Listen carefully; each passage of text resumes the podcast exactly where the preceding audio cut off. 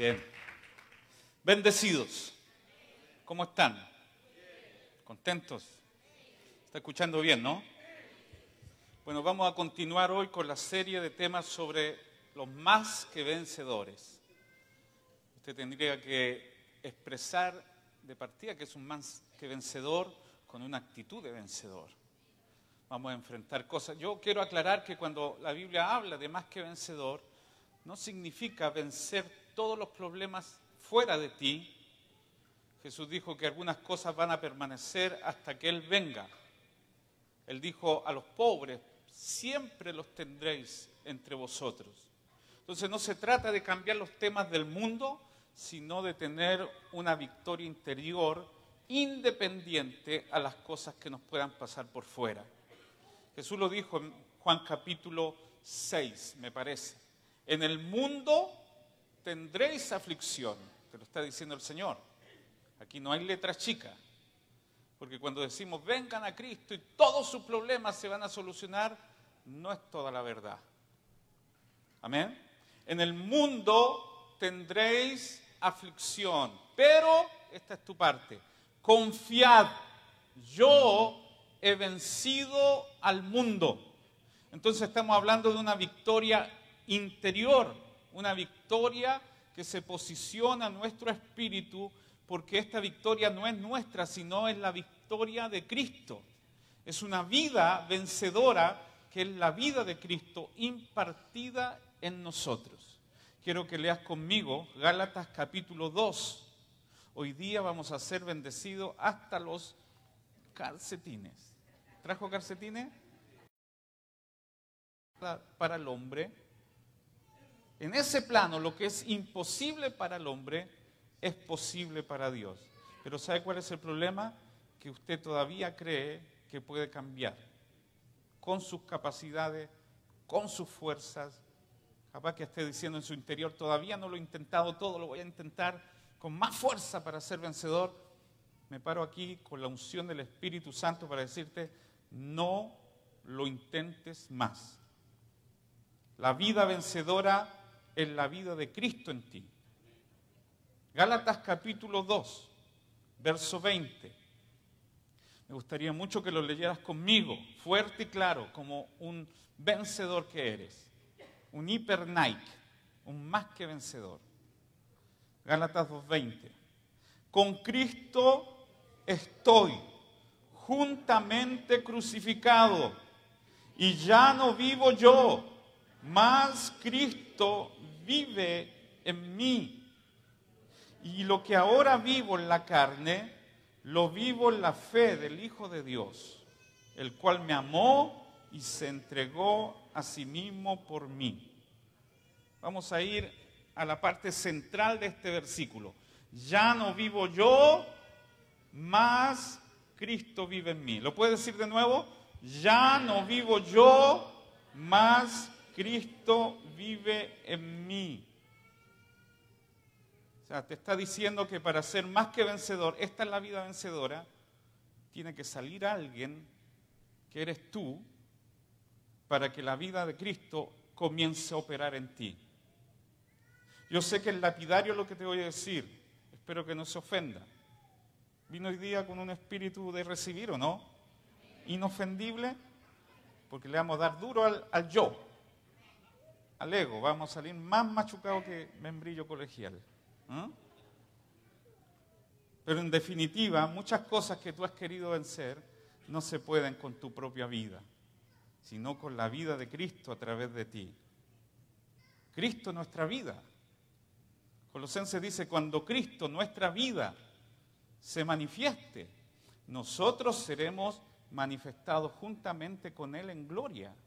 Cristo en nuestra vida por dentro. Filipenses dice, para mí el vivir es Cristo y el morir es ganancia. O sea, Cristo es la vida por dentro y Cristo es el vivir por fuera. Es la vida que nos contiene. Jesús resumió su misión en la tierra esos 33 años y medio diciendo, yo he venido para que tengan vida. La palabra vida allí es vida sola.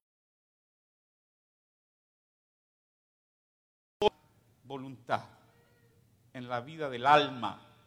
Todos nosotros tenemos un alma, pero hay una vida superior. Es la vida en su máxima expresión. En realidad Dios dice que nosotros no vivimos, sino solamente existimos antes de recibir esa vida. Y es la vida Zoe, la vida de Dios dentro de nosotros. Y esa vida se nos impartió el día en que nacimos de nuevo. Tus padres naturales aportaron tu cuerpo, la vida, biológica, pero el día en que naciste de nuevo se te fue impartida la vida sobrenatural de Cristo. Juan capítulo 1 dice que nosotros somos hijos de Dios, no por voluntad de hombre ni de carne, sino de Dios mismo que nos engendró. Ser engendrado significa tener la genética de alguien. Amén. Y tú tienes, quiero que te impacte esto, tú tienes la genética divina, la genética de un vencedor, la genética del que venció la muerte, la genética de aquel que se levantó de la tumba y se sentó en las alturas gobernando sobre todo. Esa es la vida vencedora que tú tienes hoy día. Y esa es la vida que vence.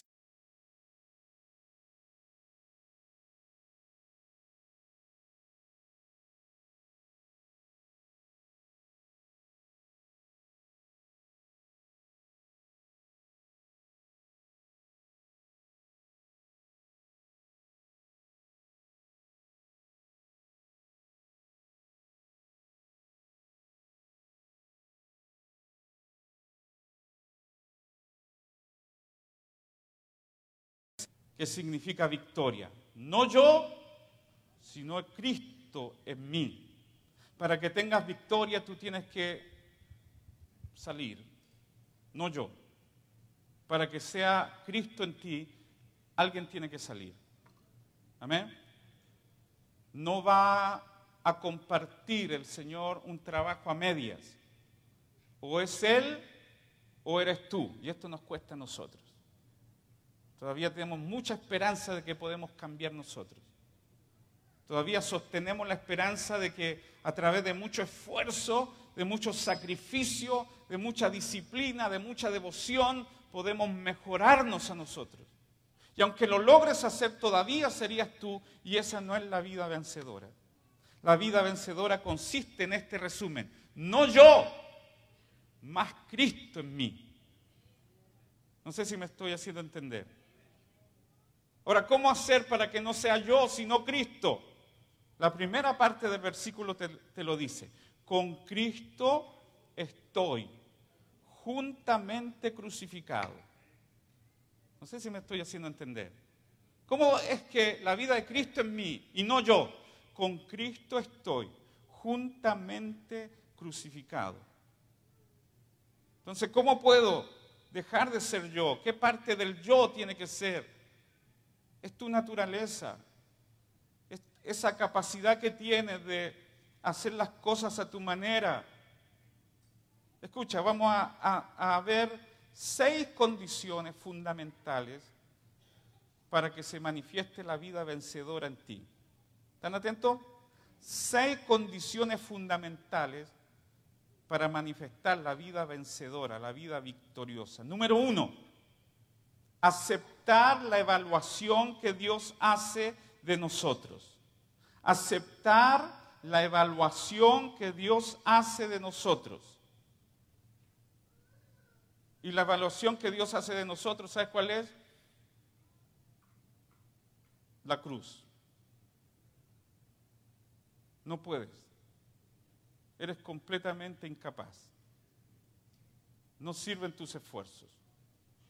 Sé que esto es un golpe duro. Usted tiene la libertad para irse de este lugar a esta altura del mensaje, pero no se vaya todavía. Aceptar la evaluación que Dios hace de nosotros. ¿Y sabes cuál es la evaluación que Dios hace de nosotros? Es que no tenemos ninguna esperanza de cambios por nuestras fuerzas. ¿Por qué lo sé? Porque la cruz es la respuesta de Dios a tu esfuerzo humano. ¿Cuál es la, cuál es la esperanza? ¿Cuál es la evaluación ¿Cuál es la expectativa que Dios tiene de nosotros? Ninguna. ¿Me escuchó eso? Ninguna. Porque Él nos llevó a la cruz juntamente con Él. Amén. Porque es una verdad que Cristo murió por nosotros. Esa es la mitad de la verdad. La otra mitad es que cuando Él murió, también nosotros morimos con Él. Romanos capítulo 6 dice, sabiendo esto, debes instalarlo en tu espíritu, que nuestro viejo hombre fue crucificado, fue muerto con Cristo en la cruz. Y esa es la evaluación que Dios hace de todas nuestras expectativas. ¿Por qué Dios quiso incluirnos en la cruz? Porque no tiene ninguna esperanza en nosotros. Amén. Póngase usted este ejemplo. Tenemos dos delincuentes. Los dos cometen actos malignos, malos. Los dos delinquen. Pero el juez le dio a, un, a uno de esos ladrones o delincuentes 15 años de cárcel. Y al otro le dio la sentencia de silla eléctrica o inyección letal. ¿Sabe por qué el juez le dio a uno 15, 20 años porque dijo, tienen la posibilidad de que en la cárcel, aunque eso no pasa, pueda remendar su mala conducta y pueda salir de allí un hombre que contribuya a la sociedad. Pero al otro que le dio condena de muerte, está diciendo, aunque él salga, su naturaleza es tan mala, perversa. Yo veía en Netflix la otra vez la historia de un asesino en serie, súper malo el tipo. Creo que se cuentan más de 50 mujeres que él asesinó, violó, las mutiló. Cuando estaba en el juicio se escapó del juicio, saltó por una ventana y en ese escape mató a tres más. E, e, el tipo era malo. Y aunque le hayan dado 15, 20 años de cárcel, la naturaleza de él era maligna. Así que, según el juez, la única posibilidad de él era morir. Ahora, ¿qué te dice?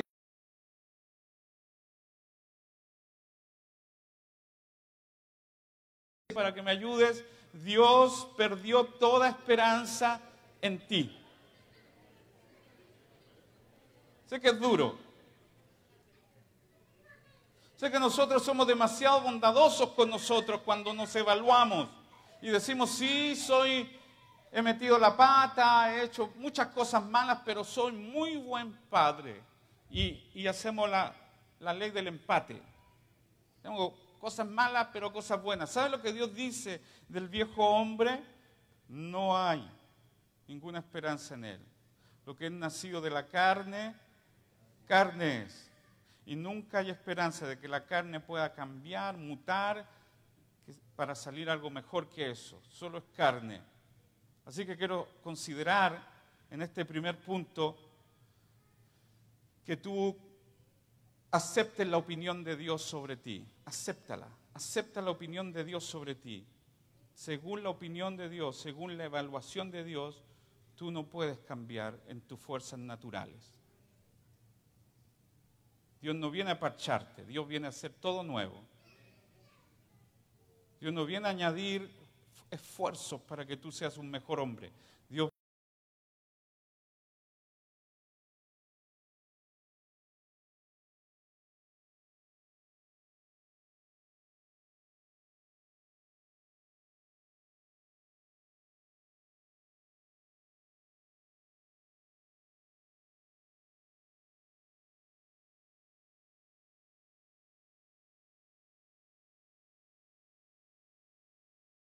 Perdí toda esperanza en mí mismo.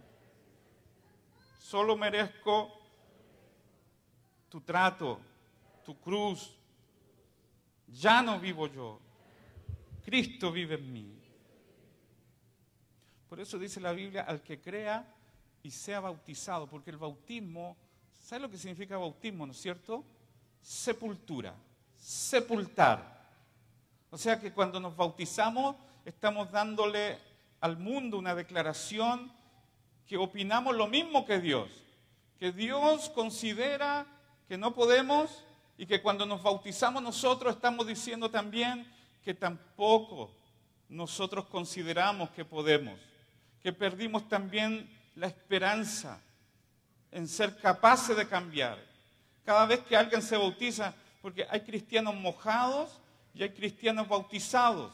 El que se bautiza, el que está consciente de lo que es el bautismo, está diciendo, yo no sirvo para otra cosa, sino para ser sepultado, para que ya no viva yo, sino para que Cristo viva en mí. Aplauda al Señor Jesucristo. Es en su fuerza, es en su capacidad. No hay otro camino. No existe posibilidad de enmendar, de, cambiar, si no hay una muerte y una sepultura completa. La cruz es la valoración que Dios hace de nosotros. Pero escúcheme, ¿usted acepta este hecho de que ya no puede? No, no, pero sincero, ¿ah?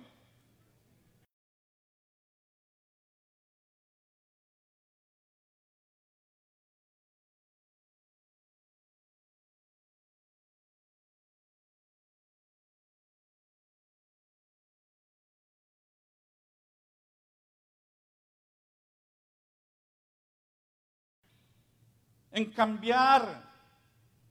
Y que cuando fracasamos decimos, voy a esforzarme más, voy a orar más, voy a ayunar más. No estoy diciendo algo contra el ayuno o la oración. Incluso Colosenses dice que algunas personas tienen buena reputación porque el duro trato del cuerpo, la disciplina, voy a ayunar 40 días. 40 días de ayuno, hermano. Yo, yo ayuno de noche, ustedes ven, parto a las 12 de la noche y termino a las 7 de la mañana. 40 días de ayuno porque voy a... Manos, no hay. Dice Pablo, y esas cosas no tienen ninguna utilidad para someter los apetitos de la carne. Conozco un grupo que empezó a ayunar para que ya no tuvieran tantos apetitos sexuales con las mujeres. Salieron más candentes todavía de ahí, ¿eh? por no decir otra cosa. Los piedras curanto. ¿eh? No, eh, porque pensamos que en nuestras fuerzas naturales y en nuestras capacidades tenemos esperanza de cambiar, pero Dios dice, esta es la evaluación que yo hago de ti, ninguna posibilidad que en tus fuerzas puedas hacer algo. Ya no vivo yo. ¿Qué parte de esa, de esa cláusula no entiendes? Ya no vivo yo. Más vive Cristo en mí. Nos mantenemos en alguna esperanza de vencer. Conozco a alguien, en, en el diario salió esto, de una persona que se le murió un hijo y no pudo aceptarlo.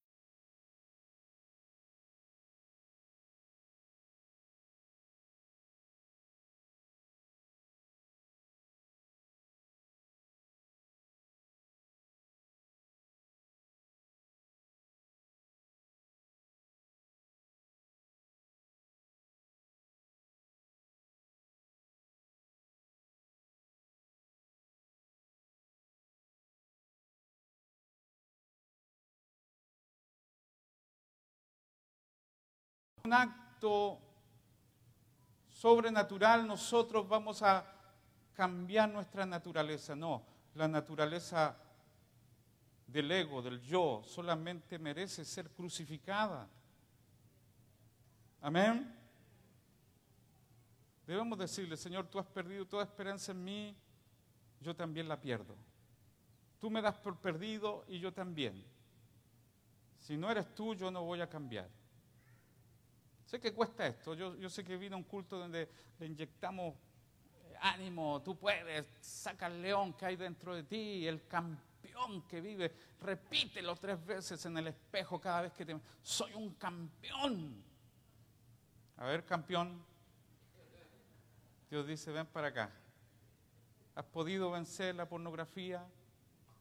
Tu mal carácter, tus inclinaciones al chisme, solo por decir algunas cosas. que parte el día victorioso y terminas derrotado, campeón, tú no puedes. Yo sí puedo dentro de ti. Yo sí puedo. Me gustaría decirte esto con la claridad más absoluta. No hay ninguna posibilidad en tus fuerzas. Dios perdió toda esperanza y dejará de, el, Señor deja de exigirte a ti. Él quiere que lo haga Él a través de ti. ¿Me, estoy haciendo entender?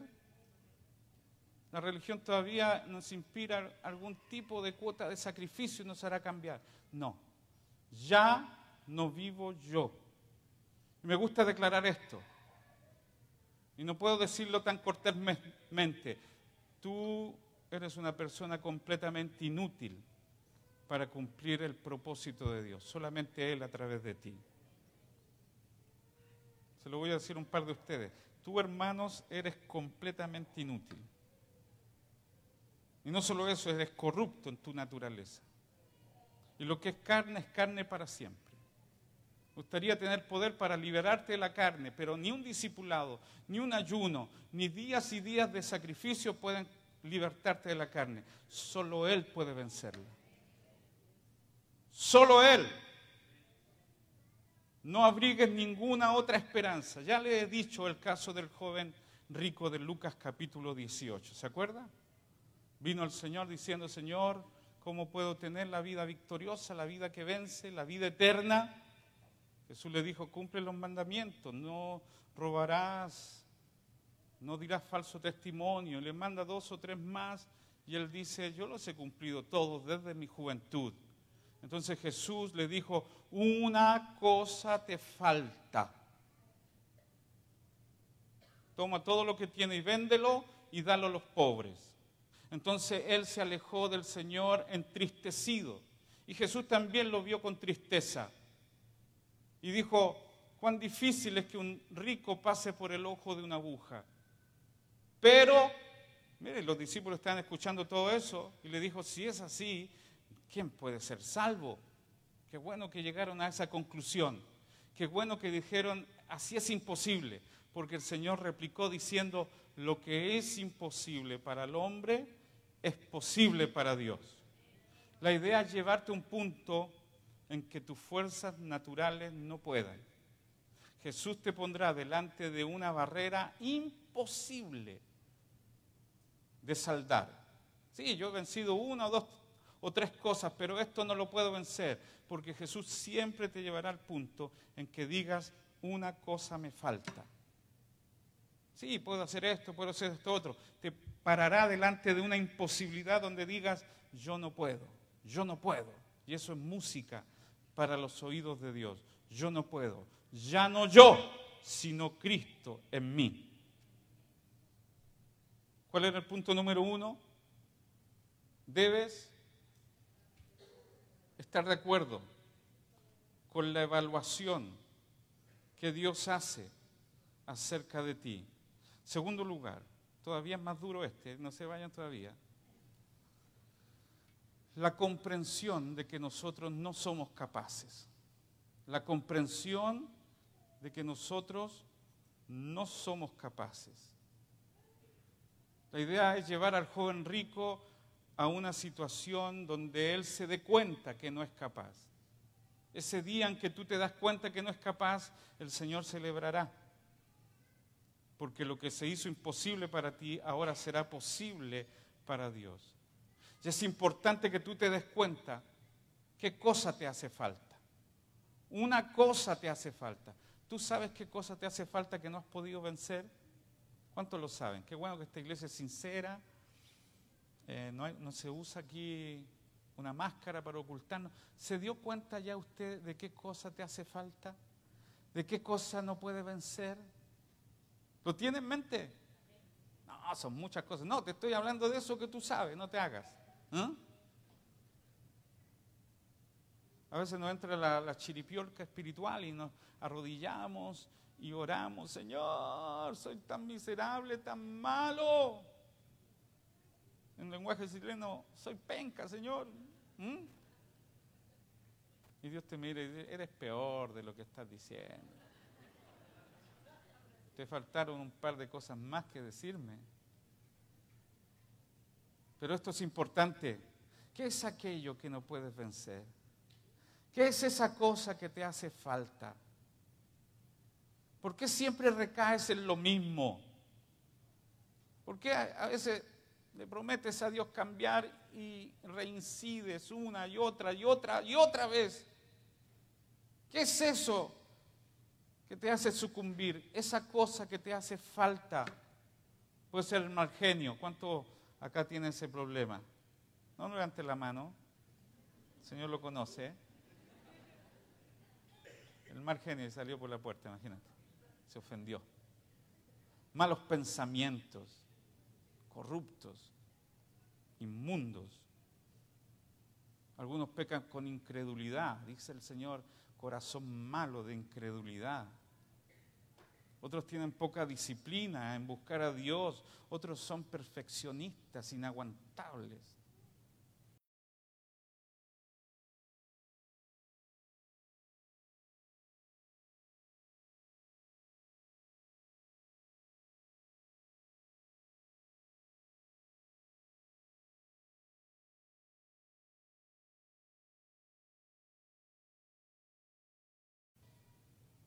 ¿Quiere que tú seas derrotado en eso? Para que digas ya no puedo. ¿Será que Dios te quiere ver en un estado de derrota para que en un día de estos reconozcas que no puedes con tu fuerza? Algunas personas no han fracasado todavía lo suficiente al punto de decir ya no puedo más. Mientras más fracases, más desconfianza tendrás en ti mismo. Hasta decir, si Él no lo hace, yo no puedo. A algunos les hace falta fracasar todavía más. Todavía están muy íntegros, muy enteros, muy capaces, con mucha confianza en sí mismos. Todavía se sostienen en su fuerza. ¿Se acuerda de Jacob allí en el valle? El Señor vino él pensó que venía a ayudarlo, no, venía a vencerlo. Y peleó con él hasta que le descoyuntó el muslo, porque allí se sostenía toda su fuerza. Eres una bendición cuando cojeas, cuando dices, no puedo sostenerme en mí mismo, sino en las fuerzas de Dios. En ese momento te conviertes en un vencedor, porque te reconoces a ti mismo y sabes que si no es en la fuerza de Dios, no puedo salir adelante. Algunas personas, insisto, todavía necesitan fracasar más hasta que llegue el día en que diga, no puedo, no yo, sino Cristo en mí. Y estoy seguro que todos los que están presentes aquí no pueden vencer. No se pierda lo que estoy diciendo porque le voy a evitar lágrimas. No es extraño que usted siempre fracase en lo mismo, ¿Sabe por qué lo hace? Porque es Dios definitivamente que lo quiere llevar a un punto de no retorno, en que usted diga, ya no puedo hacerlo en mi fuerza. Porque esa derrota es una victoria para Dios. Porque el cielo no pierde nada. Está ganando una persona dependiente, exclusivamente de Dios. Amén. Diga conmigo, no yo, sino Cristo en mí. El día en que reconozcas que no puedes, estás a un paso de una victoria definitiva. Puede reconocer aquellas áreas en que usted es débil y no puede, porque si usted la reconoce, usted va a acudir delante del Señor. Para el joven rico, el problema era la riqueza material. Para usted puede ser otra cosa que no puede soltar y depender exclusivamente de Dios. Dios va a dejar algunas cosas que usted no pueda resolver para que se dé cuenta que usted es incapaz. Amén. ¿Y saben cuál es el propósito de los mandamientos de Dios? Que usted se dé cuenta que no es posible cumplirlos en su fuerza. De hecho, Dios dejó la ley para eso. ¿Ha leído usted la palabra, no es cierto? Los mandamientos y todo lo que Dios dice en su palabra se convierten en una ley externa a usted usted quiere cumplir, Pablo lo dice en Romanos capítulo 7, leo la ley que dice, no codiciarás y hago todos los esfuerzos posibles para cumplirla, pero se levanta en mí, no una ley externa, sino una ley interior, la ley del pecado de la muerte que me lleva vencido. Porque la ley nunca fue hecha ni diseñada por Dios para cumplirla, sino justamente para que usted se dé cuenta que no puede cumplirla, para violarla y para que usted se dé cuenta que no puede hacer nada para alinearse a esa ley. La ley fue dada para quebrantarla, no para guardarla. Dice Gálatas que Dios lo encerró todo bajo pecado. Es así como llegamos a saber que nunca podremos hacerlo en nuestra fuerza. Amén. Todavía no ha cumplido su trabajo la ley cuando tú dices, todavía puedo. Sé que no apliqué todos mis esfuerzos.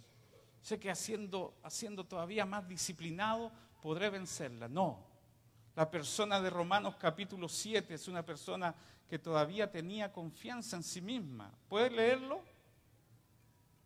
Usted dice allí, él dice allí, yo leo esta ley, quiero cumplirla, lucho por cumplirla, pero al final de toda esa porción de la escritura, él cae de rodillas y dice, miserable de mí, ¿quién me librará de este cuerpo de pecado?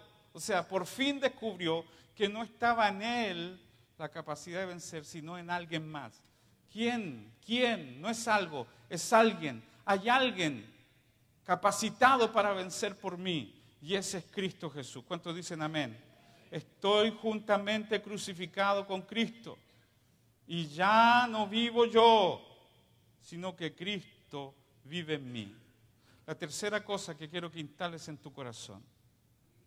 No, pero pastor, todavía podemos. Y yo sé que podemos, pastor. Vas a fracasar de nuevo. Bienaventurada la persona que confiesa que no puede, que ya no vivo yo, que la vida vencedora no está en sus capacidades, sino en la capacidad de Cristo en él. Primero acepte la evaluación que Dios hace de ti. No puedes. Segundo, ¿cuál era el segundo principio? Debe comprender que no es capaz en su propia fuerza. En tercer punto es que somos incapaces de vencer y que no debemos procurar hacerlo. ¿Sabe cuál es el problema? Que todavía lo intentamos. Todavía. ¿Mm? Una cosa es reconocer que fracasamos, pero la otra es reconocer que debemos parar los intentos si usted vino al culto correcto hoy día, no se preocupe. Usted vino a, colocar la sentencia que Dios hace del viejo hombre, del ego, del yo y de la carne. Usted no puede, yo sí puedo. El gran problema es que todavía lo intentamos. Te quiero hacer una pregunta. ¿Eres capaz de vencer?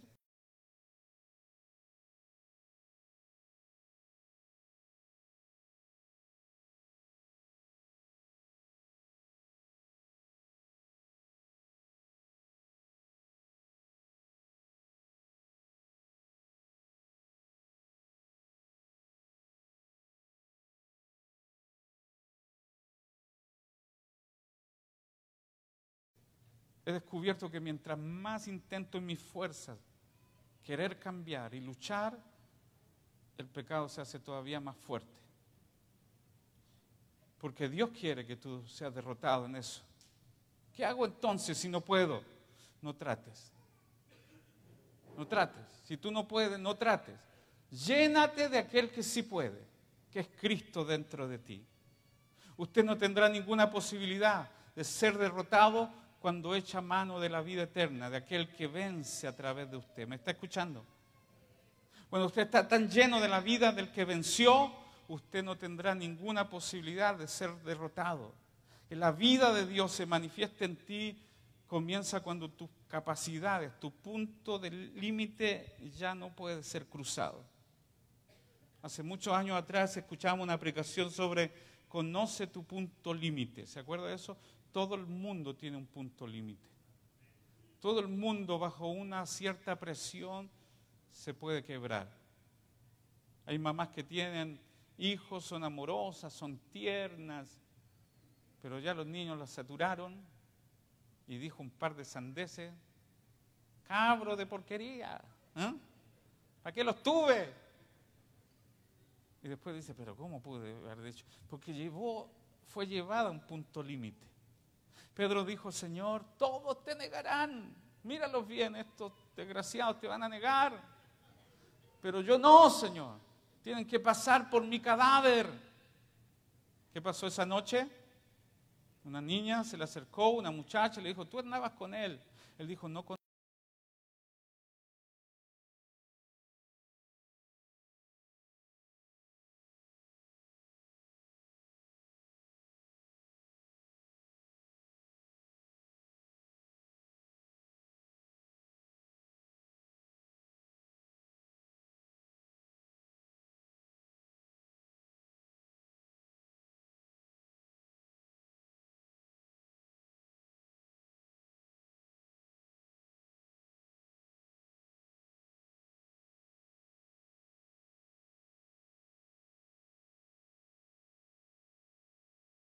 que no puedo en mis fuerzas naturales y que será en, en tus fuerzas sobrenaturales. Aplaudo al Señor, por favor.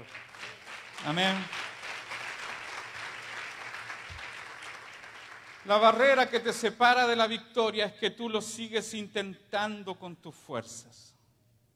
La barrera que te separa de la victoria total es que tú todavía tienes esperanza y no puedes convivir tu fuerza con la fuerza del Señor. Generalmente los trabajos, cuando alguien se va de un trabajo, le dice, pero vas a quedarte unas dos semanas más para enseñarle al relevo, al que te va a suplir en ese puesto de trabajo. Así que alguien se va, pero se queda un par de semanas solamente para entrenar al que lo va a reemplazar. En el Señor nunca va a ser necesario no puedes estar entrenando al Señor de cómo puede cambiarte. Tú debes salir, despídete, hace así, por favor. Chao, chao, chao yo, chao ego. No tengo que decirle al Señor cómo hacerlo. Él sabe cómo hacerlo. Él me va a cambiar, Él me va a hacer más que vencedor. Aplauda al Señor, por favor. Deja de intentarlo.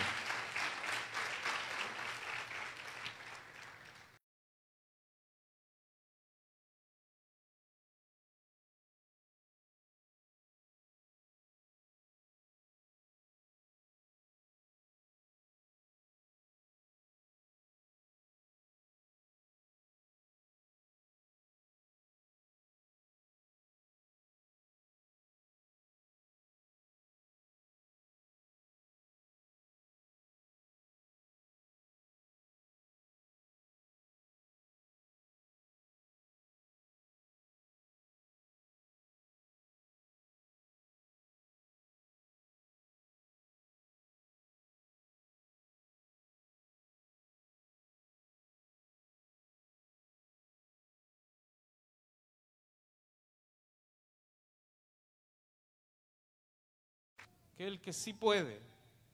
Ahora, después de Lucas 18 está Lucas 19. ¿Y saben quién está en Lucas 19? Un hombre chiquito, llamado Saqueo. Un hombre chiquito así, que subió a un árbol para mirar a Cristo que pasaba por allí. ¿Mm? Y en Lucas 18 tenemos a un joven rico que se aleja, pero en Lucas 19 tenemos a un hombre que vio al Señor, y que recibió al Señor en la casa. Y el Señor nunca iba solo, iba con los, los doce que eran voraces. No dejaban mono parado, una, banda de comilones. Y el Señor llega con, imagínate, yo cuando hago eso, uno o dos discípulos que llegan a la casa, mi esposa demuda el rostro.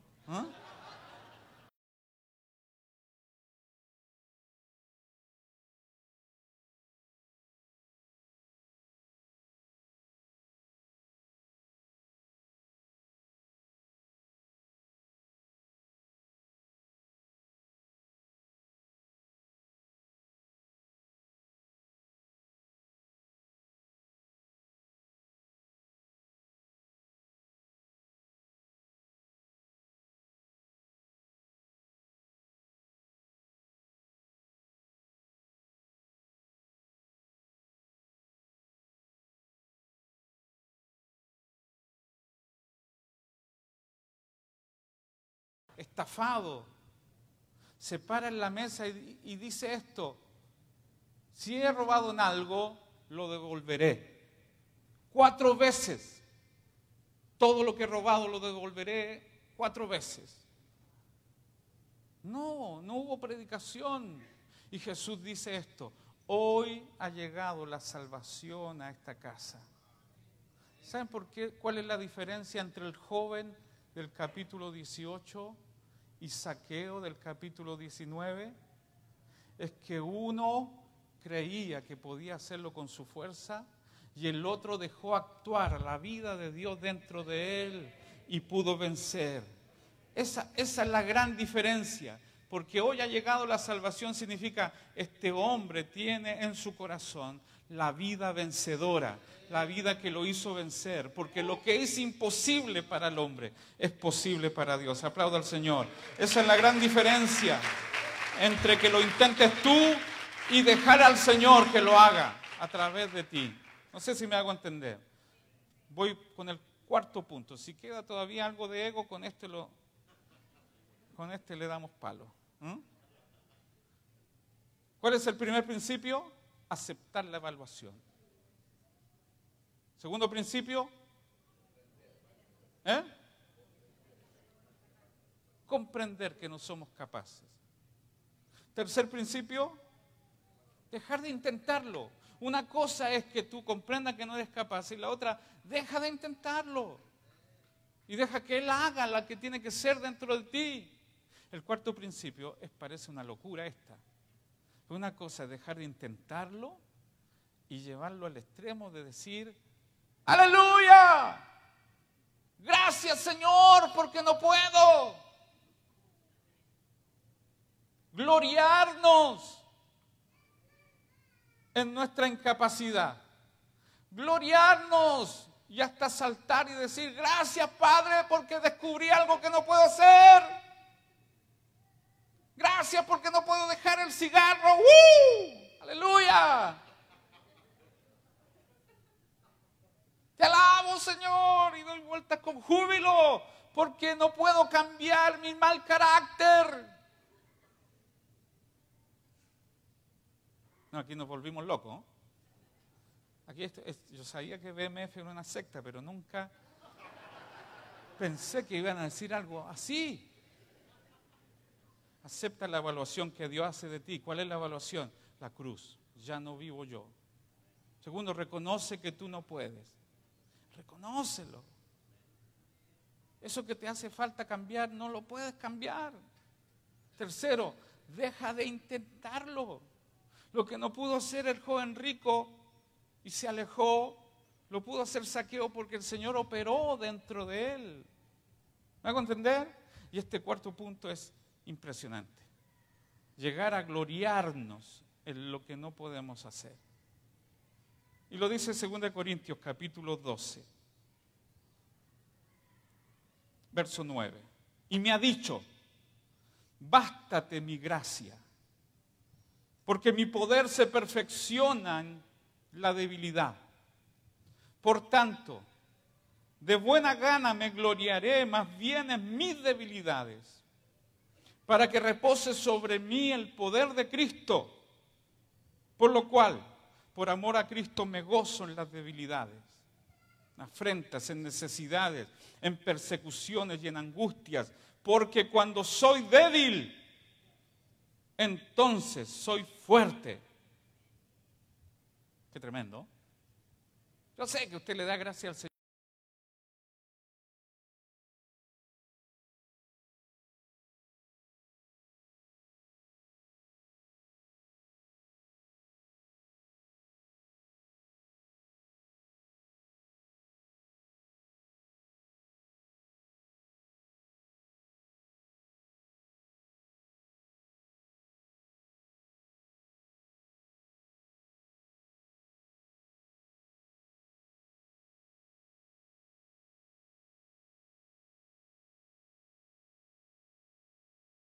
Pero aquí Pablo dice algo extraordinario.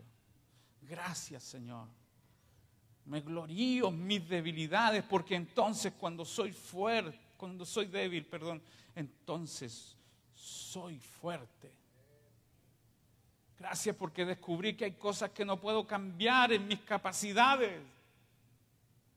Gracias porque tengo debilidades que no las puedo cambiar, Señor. Qué tremendo.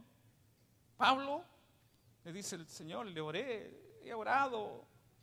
Señor, un mensajero de Satanás que me abofetea, algo que me avergüenza. En el mismo capítulo dice que él visitó el cielo y vio cosas inefables. ¿Cómo es posible que en un mismo hombre haya ambiciones y gloria y vio a Dios personalmente en sus oficinas centrales? Y pues, en el mismo hombre habite tanta miseria. ¿Cómo es posible que después de un culto como este, usted salga de aquí y ya la primera, el primer cruce de genio que tuvo con su esposa y sus hijos lo sacaron de sus casillas? ¿Cómo es posible que, que tenga tanta gloria por un lado y tanta miseria por otro lado? ¿Cómo puede convivir en una sola persona tanta debilidad y a la misma vez tanta fortaleza? Pablo le llama, debilidad, eh, le llama aguijón, le llama mensajero de Satanás, pero Dios le dice, es una debilidad. Quedémonos con la opinión de Dios mejor. ¿eh? Tú puedes llamar, oh, es Satanás, me agarra un sueño aquí, Satanás. No, es, es porque tú tienes que disciplinarte. Satanás me hizo caer. No, eres tú. No le eches la culpa. Dios le llama debilidad. Quedémonos con la opinión de Dios. Y Pablo oró hasta tres veces, Señor, quita esta debilidad. Y Dios le respondió, Pablo, estás orando mal. Dios no quito debilidades, ¿sabes? Las dejo. ¿Y sabes por qué las dejo? porque es allí cuando mi poder se perfecciona. Si te quito las debilidades, yo no tengo más trabajos que hacer contigo. Tu debilidad es mi oportunidad de que dependas de mí. Tu debilidad es mi oportunidad para que yo haga una obra de gracia y pueda transformarse. Entonces cuando Pablo descubrió que la debilidad atraía a Dios, entonces empezó a gloriarse en sus debilidades. No sé cuántos se atreven a decir, gracias Señor por mis debilidades. No ve que poco todavía usted cree que puede cambiar, ¿ve? Todavía tiene esperanza en usted misma, en usted mismo. Ahora levante las manos al cielo y diga, Señor, me gozo por esto que no puedo cambiar. Gracias por mi mal carácter, Señor. Gracias por esta debilidad terrible que yo tengo porque cuando soy débil, no escucho a nadie, ¿eh? ustedes son demasiado canutos. Levanta tus manos y di, gracias por mi debilidad, Señor, me glorío en mi debilidad, porque cuando soy débil, entonces tú eres fuerte dentro de mí. Gloria al Señor, denle un aplauso al Señor.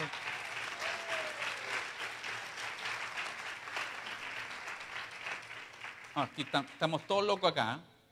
Incluso vamos a danzar. Gracias, Señor, porque no puedo dejar el cigarro. ¡Aleluya! Por mi mal genio, Padre. No, nadie hace eso.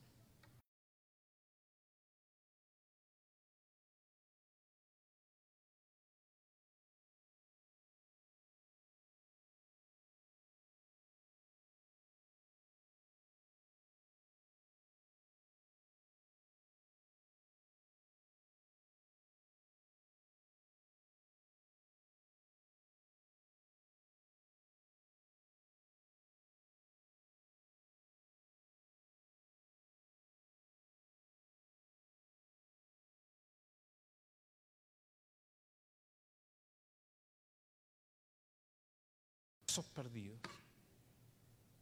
Si todavía tiene alguna esperanza, no calificas. Si todavía dices, sí, yo puedo, pues, quiero que me mejore esto y aquello y otras cosas las, las hago yo, no calificas. No eres tú a quien Dios está buscando. Solamente casos perdidos. ¿Calificas tú o no? ¿Cuántos casos perdidos tenemos acá? Levanta la mano por allá. ¿Ah? Allá los viejitos de allá. Aquí vamos a poner BMF. Solo se reciben casos perdidos. Porque solamente el Señor acepta esos casos. Cada vez que alguien venía con sus capacidades intactas, el Señor le decía, no, no calificas, no calificas. Un hombre le dijo, Señor, yo puedo tener la vida eterna porque puedo lograrlo en mis fuerzas. Y el Señor le dijo, te voy a dar un caso de un hombre que bajó a Jericó y allí lo asaltaron y lo dejaron mal herido en el camino y pasó un publicano, pasó un fariseo, finalmente pasó un samaritano y lo llevó. Él no podía recuperarse a sí mismo, era un caso perdido. Y el samaritano, porque el mismo samaritano lo representa el Señor, alguien que fue rechazado, vendó sus heridas, él mismo sanó sus llagas, llevó al hombre al mesón, le dijo, págame, eh, dele todo lo que necesita y yo se lo pagaré cuando vuelva. En eso está la iglesia, recibiendo casos perdidos. Este es el mesón donde el Señor te encomendó dejarte para que te vendemos, para que te sanemos, porque el Señor pagará todo. Él pagó todo lo necesario para tu recuperación. Que alguien aplaude al Señor. No podemos lograrlo, pero Él sí. Póngase de pie, por favor. Póngase de pie. Lo último que quiero que ponga allí, nosotros no podemos lograrlo, pero Dios sí puede. ¿Y sabe lo que vamos a hacer hoy día? Vamos a celebrar que no podemos. Vamos a celebrar lo valioso que es ser débil en nuestras capacidades. Y cuando venga Satanás a decirte, hey, ¿Sigues viviendo con esa debilidad? ¿Todavía tienes eso?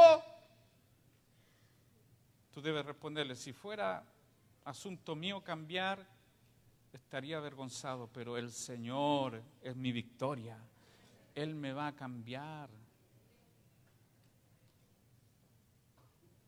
Satanás siempre nos acusa, ¿sí o no? Y tú deberías responder, yo no puedo, pero sí, Él. Yo no vivo, pero Cristo vive en mí. Ponte de pie, una actitud de hiper Nike. Comencemos aceptando la evaluación que Dios hace. Cierra tus ojos, cierra tus ojos. Y dile, Señor, nadie en este lugar me conoce mejor que tú. No puedo ocultar lo que soy en secreto, en lo privado y hasta mis pensamientos más escondidos son como gritados delante de ti. Tú lo sabes todo, Señor. La única persona que no puedo engañar, hasta me puedo engañar a mí mismo, pero a ti no te puedo engañar. Y la evaluación que tú haces de mí es la correcta. Señor, en mis fuerzas soy incapaz. En mis capacidades soy incapaz y acepto la evaluación que tú haces de mí, Señor. Tú dices que lo único que sirve la carne, que está corrupta y redenta, lo único que puedo pasar con ella es llevarla a la cruz. Que no haya esperanza de que esa carne cambie. Que no haya esperanza que en mi naturaleza humana hayan cambios significativos que es tu gracia, todo suficiente. Señor, acepto la evaluación que tú haces de mí. Yo ya me reconozco incapaz. Tú has perdido toda esperanza en mí y yo también. Yo me considero perdido si tú no haces algo por mí. ¿Puedes hacer eso? Este es el primer paso para tener una vida vencedora acepta la evaluación que Dios hace de ti. Yo quiero pedirte hoy que con la sinceridad que tienes que tener, puedas decirle, Señor, si tú no, no vences, yo no venceré en mi fuerza. Puedes venir acá. Puedes decirle, Señor, aquí está mi vida, en mi fuerza no podré, solo en tu fuerza. ¿Cuánto has querido? ¿Qué, ¿Qué es eso que el Señor te dice, una cosa te falta? ¿Qué es eso? ¿Qué es eso que tú quieres ocultar? ¿Quieres que nadie sepa? ¿Qué es eso que te avergüenza? Que has querido cambiarlo en tu fuerza y no has podido. Si has reincidido una y otra vez y otra vez, no hagan más promesas, simplemente dile, no es en mi fuerza, Señor.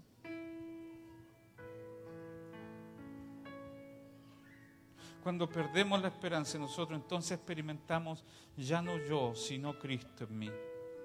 Algo tiene que salir para que entre Él, para que la vida victoriosa, la vida vencedora, opere en ti. Ya no debo estar yo.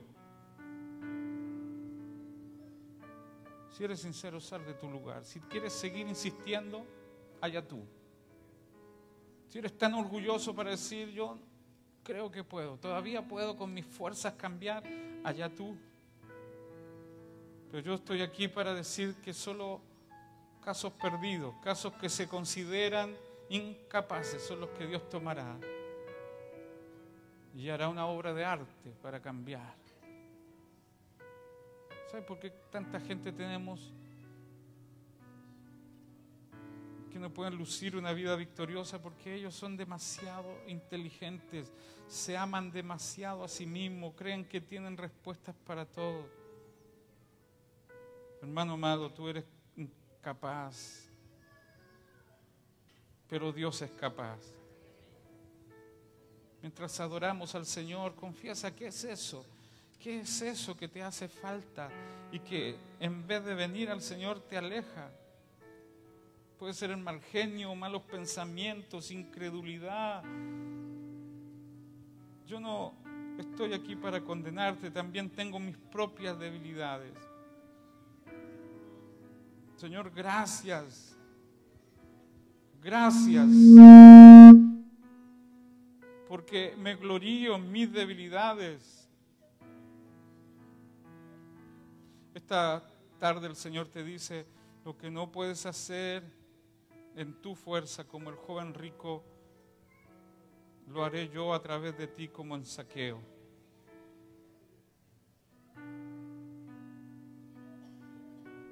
Solo el Señor puede vencer en aquellos que están conscientes que son incapaces.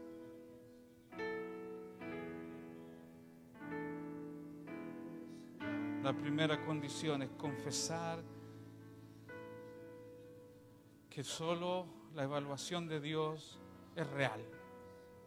Tú dices que no puedo y no podré, Señor. Acepto, lo acepto enseñaron de pequeño que puedo, pero en este caso, cambiar mi naturaleza es imposible. Yo quiero advertirte que los próximos meses Dios se declara enemigo de todos tus intentos. Él mismo se opondrá a que venzas. Porque Dios resiste a los soberbios, pero da gracia a los humildes. Y gracia es poder para vencer. Gracia es todo lo que Él es y tú no eres. Gracia es la capacidad divina de vencer lo que en tu fuerza no has podido vencer. Y en esta iglesia solo se acepta gente capaz de reconocer que en su fuerza no puede. Porque para, para lo otro tenemos la religión. La religión es todo intento humano por querer cambiar. La religión es todo intento natural de querer hacer las cosas que Dios manda. Entonces se visten de una manera y se comportan de una manera, pero por dentro están llenos de fracaso. Ellos lo saben. Hacen gran énfasis en las apariencias, pero por dentro están llenos de derrota. Señor, necesitamos la vida victoriosa que viene de ti. Cierra tus ojos y los últimos minutos de esta reunión es solamente para recibir la evaluación que Dios hace de nosotros. Incluso deberías decirle, Señor, no puedo cambiar y tampoco voy a intentar cambiar. Dejo mi vida en tus manos, Señor.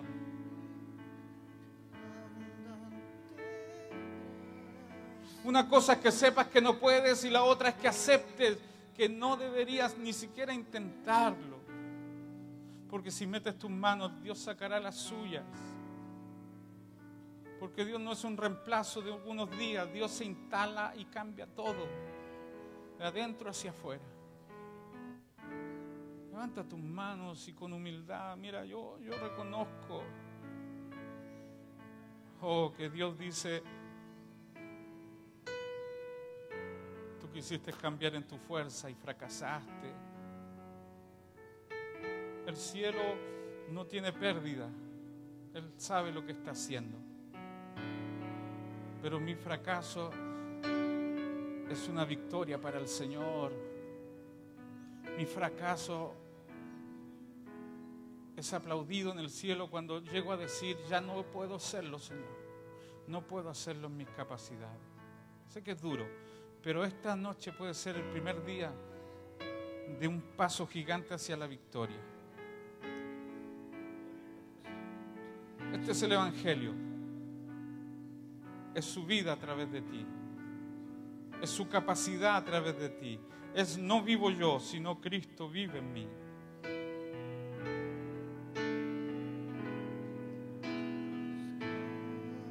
Esto es lo glorioso, mis hermanos. El pecado no es caer, sino creer que podemos cambiarlo. Pecado del joven rico no solamente fue reconocer que no podía, sino alejarse del Señor creyendo que podía hacerlo en su fuerza.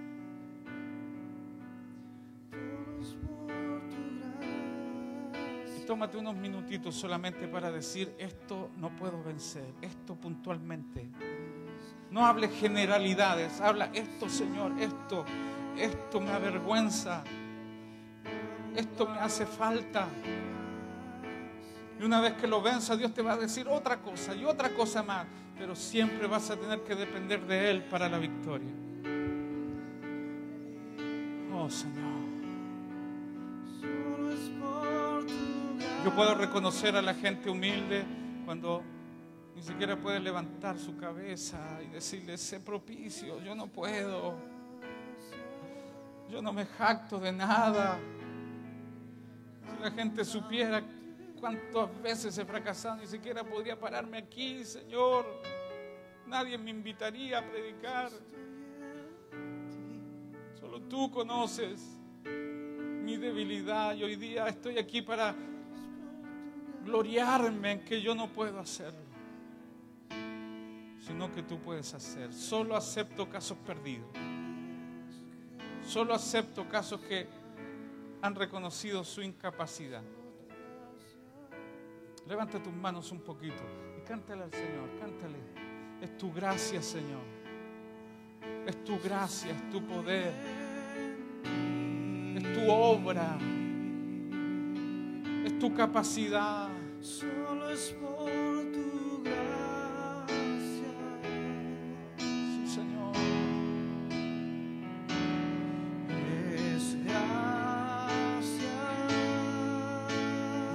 Mientras canta, reconoce qué cosa Dios tiene que operar.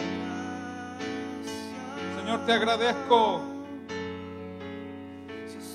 Te alabo porque has permitido que fracase una y otra vez. Te alabo, Señor, porque mi debilidad me ha llevado a las rodillas para decir, no puedo.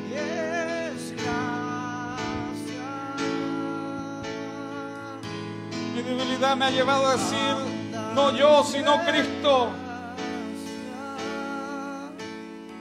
Una vez que Dios te muestra lo que no puedes hacer, Él revelará lo que Él puede hacer. Señor, no puedo cambiar ni quiero intentarlo. No puedo cambiar ni quiero intentarlo. Te alabo porque solo tú puedes cambiarme.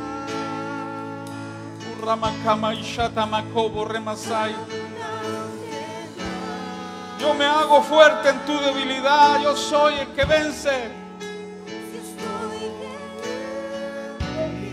Te agradezco, Señor, porque no tengo posibilidad de vencer.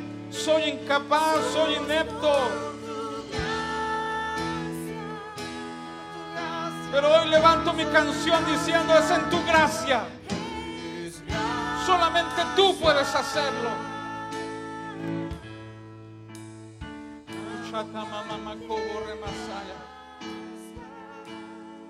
El Señor es capaz. El Señor puede. El Señor establece cambios profundos dentro de ti. No cosméticos, no de apariencia. Cambios reales. Cambios por su propia vida.